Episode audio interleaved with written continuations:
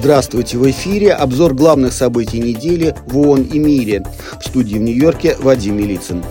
Агентство ООН заявили в понедельник, что гуманитарные работники в Газе крайне ограничены в передвижении, а доступ на север сектора теперь полностью заблокирован.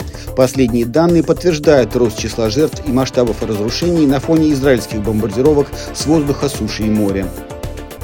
Климатический кризис оборачивается для жителей планеты серьезнейшими гуманитарными последствиями. Об этом заявили в понедельник участники проходящей в Дубае конференции ООН по климату. Положение мирных жителей Газа ухудшается с каждым часом, сообщила во вторник Всемирная организация здравоохранения после серии мощных авиаударов, нанесенных израильской армией по анклаву.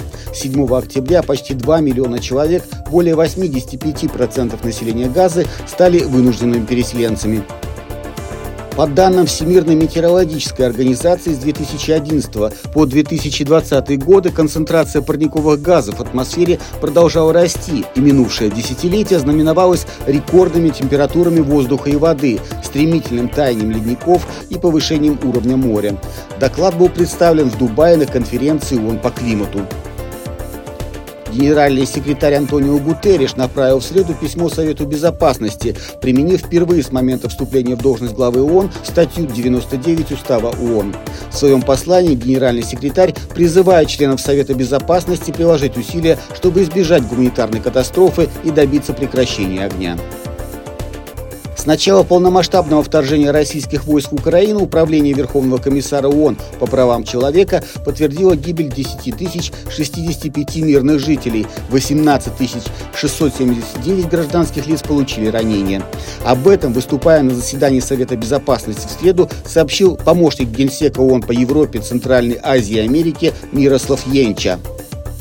Два месяца спустя после нападения Хамас в Израиле, в ответ на которые израильские военные начали боевые действия в Газе, военные действия делают оказание гуманитарной помощи почти невозможным. 27 гуманитарных организаций, включая агентство ООН и их партнеров, выступили с призывом к немедленному прекращению боевых действий.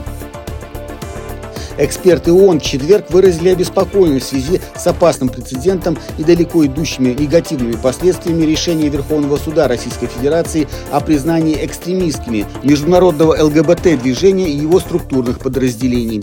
4 декабря эксперты ООН направили российским властям официальное письмо, в котором изложили свою позицию по поводу решения Верховного суда.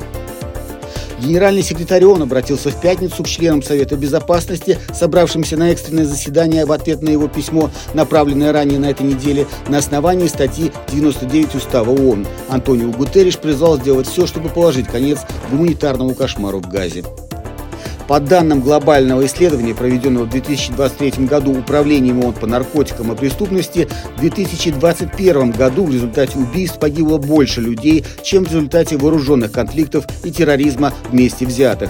В среднем в мире убивали 52 человека в час. Это был обзор главных событий недели. Всего вам самого доброго.